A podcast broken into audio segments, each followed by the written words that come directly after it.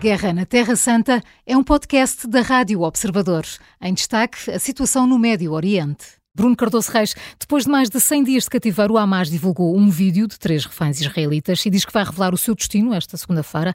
Além disso, o porta-voz do Braço Armado diz que não sabe do paradeiro de muitos reféns e que muitos já devem ter sido mortos e, claro, culpando Israel por isso. Este é o problema mais difícil que Israel tem neste conflito com o Hamas? Bem, é o problema mais difícil para o, para o governo israelita, que, no fundo, Uh, insiste que tem de continuar a combater o, o, Hamas e que, portanto, só há uma via militar para eliminar, uh, pelo menos, a, a, dimensão da ameaça militar do, do Hamas, mas ao mesmo tempo tem este problema que é as, as, suas ações militares objetivamente põem em risco os reféns. Já assistimos até àquele episódio trágico em que, inclusive, três reféns israelitas foram foram mortos uhum, e isso foi bem documentado por tropas israelitas, não é? Que inclusive não cumpriram os, os procedimentos, as regras eh, nas relações até com, com, a população civil de Gaza e, portanto, eh, enfim, temos aqui muitas razões para suspeitar que, que isso não terá sido eventualmente um caso único. Temos testemunhos de alguns reféns de que realmente eles têm receio, eh, em particular do Hamas, e que estão a ser terrivelmente tratados, inclusive com, com abusos, com violência, etc., pela, pelos eh, pelos terroristas do Hamas que os, que os capturaram, mas também têm receio dos próprios ataques de. Eh, de Israel. Portanto, é, é, realmente esse é um problema desde o início. A resposta do governo israelita é que é esta pressão militar que permitirá eventualmente libertar reféns. Eh, isso já aconteceu e, uma e vez. E também que o Hamas usa é que... os reféns como escudo, não é? Sim, isso também não há nenhuma dúvida. Pois. O Hamas utiliza a própria população palestiniana como, como, escudo, ainda muito, muito mais, mais, os próprios claro uh, reféns israelitas, que obviamente estão, estão naquele sistema de túneis. Há a suspeita de tudo o que é a, a, a, o essencial da liderança do Hamas, toda uma uh, de tropa, digamos, de, de, de, militantes terroristas armados, mas também de reféns, para garantir que um ataque contra eles seja também, uh, resulte também na morte de muitos reféns. e, portanto, isso é uma enorme dificuldade, de facto, para, para Israel e, e, não há, enfim, das notícias que temos tido, de vez em quando surge esta ideia de que estará um acordo uh, estará a chegar a um acordo para a libertação de mais reféns, uh, mas, mas a verdade é que essas notícias não se têm concretizado. Uh, entretanto, José Filipe Pinto, John Kirby diz que chegou o tempo certo para Israel diminuir a intensidade nas operações militares na faixa de Gaza.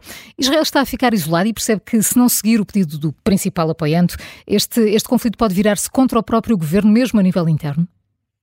Sim, a nível interno e as manifestações eh, para a libertação dos reféns mostram precisamente isso, Maria João. Só que temos de pensar que Netanyahu faz da continuação da guerra uma questão, primeiro de tudo, de sobrevivência pessoal política e depois de sobrevivência nacional. E repare, o orçamento que vai ser aprovado é um orçamento de guerra, tal como acontece na Rússia, com a agravante de que enquanto Israel é uma democracia, a Rússia é uma ditadura. É evidente que isto não colhe junto dos Estados Unidos, que preferem a passagem para um modelo eh, mais eh, moderado, mais cirúrgico, de, mais de, de intensidade mais baixa.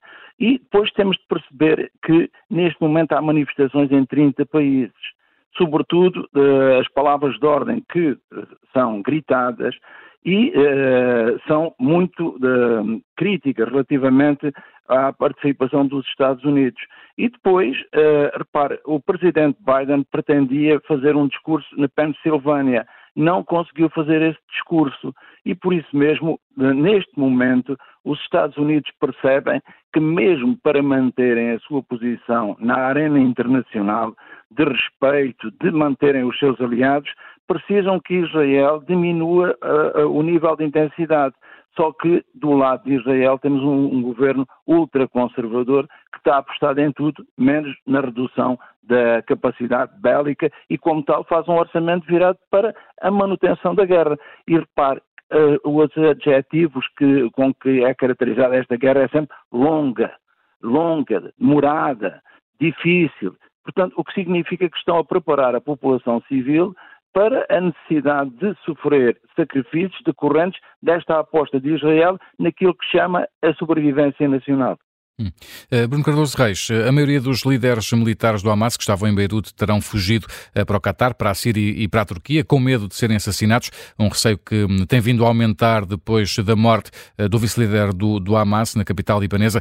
Bruno, isto poderia querer dizer que abandonaram as, as tropas, mas a ideia é protegerem-se e continuar a liderar os movimentos do Hamas ou percebem que é difícil ganhar este conflito? Bem, essa questão do, do, digamos, dos líderes no exílio é algo que é, que é usado contra o Hamas, até pela própria, pela própria OLP, pela Fatah, pelos movimentos rivais, no sentido de dizer que, eh, por exemplo, o Mahmoud Abbas, o, o presidente da autoridade palestiniana, que, que eles utilizam, no fundo, a população civil, eh, causam imensas vítimas entre a população civil, mas depois eles próprios, muitos deles estão, estão seguros no, no exílio. Eh, e aí confirma-se, no fundo, também aquilo que eu referi em relação ao ataque ao Líbano, eh, é que o Líbano é um caso um pouco especial, é um, é um país muito fraco, muito fragmentado.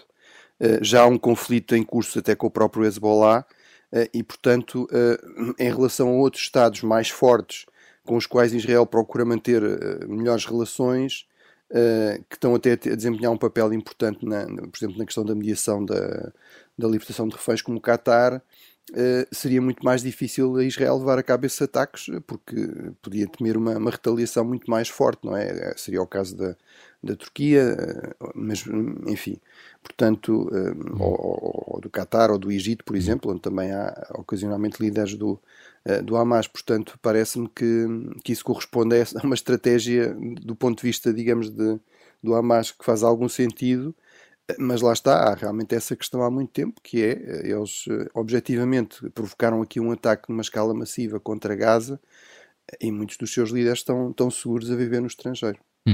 Uh, José Filipe Pinto, a ministra alemã dos Negócios Estrangeiros diz ter esperança de que seja alcançado uh, um acordo rápido sobre uma missão da União Europeia para proteger uh, os navios dos ataques dos rebeldes úteis do Iémen no Mar Vermelho.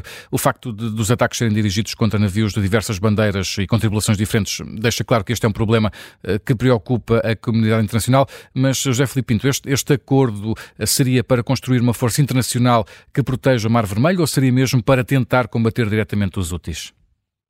Bom dia, Luís. Não sabemos, provavelmente, esta operação Guardião da Prosperidade, o que nós estamos a perceber é que, se ainda agora há uma interseção por parte de, de aviões de combate dos Estados Unidos, de um míssil disparado pelos úteis contra um navio de guerra dos Estados Unidos, estamos a assistir a que o próprio governo dos Estados Unidos, a administração Biden, desaconselha todos os uh, navios com pavilhão norte-americano a uh, usarem a rota, portanto, do uh, Mar Vermelho, quando percebemos isso, percebemos que a capacidade de ataque dos úteis está longe de estar reduzida e por isso mesmo é uma capacidade que recorre a plataformas de, de deslocação, portanto, plataformas móveis, e por isso mesmo é muito difícil de combater. O problema que se coloca aqui é que todos os interesses estão ocidentais estão a começar a ser afetados.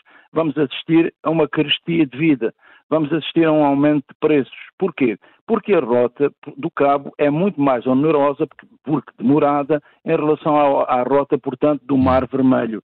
E a Alemanha está a começar a sentir isso, como a Inglaterra também está a sentir. Repara, as palavras de David Cameron apontam no sentido que se não para, os pararmos agora, eles não vão parar. Hum. E, e esse uh, os é aos úteis. Se não os pararmos, eles não vão parar. E por isso mesmo, o que é que acontece? A Inglaterra, neste momento, está numa fase de indecisão. Não sabe se pode ou não, se deve ou não continuar a participar nos ataques. Só que esta indecisão não pode demorar muito, e não pode demorar muito, e aí vem a proposta da Alemanha também, no sentido de perceberem que este é um problema ocidental, e como tal, todo uh, o mundo ocidental se tem de unir para o tentar solucionar. Dificilmente pela paz, porque repare, durante a Guerra Fria havia aquilo que nós chamávamos, em, em ciência política, as guerras por procuração, sobretudo quando dos movimentos de descolonização do Império Euromundista. Na conjuntura atual eh, um mundo que eu defino como um mundo de múltiplas ordens, há uma revisitação muito mais aprimorada desse modelo. É por isso que o Irão está a servir dos úteis, do Hamas, do Hezbollah, como instrumento dos seus interesses próprios, mas também dos interesses alheios, no caso da Rússia. E, ao fazer isso, está a prejudicar grandemente os interesses ocidentais. E os países ocidentais não podem permanecer parados face a esta ameaça ao seu nível de vida, à sua prosperidade. Por isso a, a, a missão se chama Operação Guardião da Prosperidade. O que, há leis, nós sabemos que há leis que regulam o trânsito marítimo de mercadorias. Mas também sabemos que os terroristas não são sujeitos do direito internacional, não respeitam os normativos existentes e por isso mesmo o que é que a Alemanha pretende? Pretende chamar a atenção que vai ser preciso também uhum. apostar na, na, participação ou nesta operação ou numa outra operação destinada a quê? A salvaguardar o nível de vida e de prosperidade que está, foi alcançado ao longo de décadas no Ocidente. A Guerra na Terra Santa é um podcast da Rádio Observador. Vai para o ar de segunda a sexta, depois do noticiário das nove e meia da manhã e tem nova edição depois da síntese das quatro e meia da tarde. Está sempre disponível em podcast. Eu sou a Maria João Simões.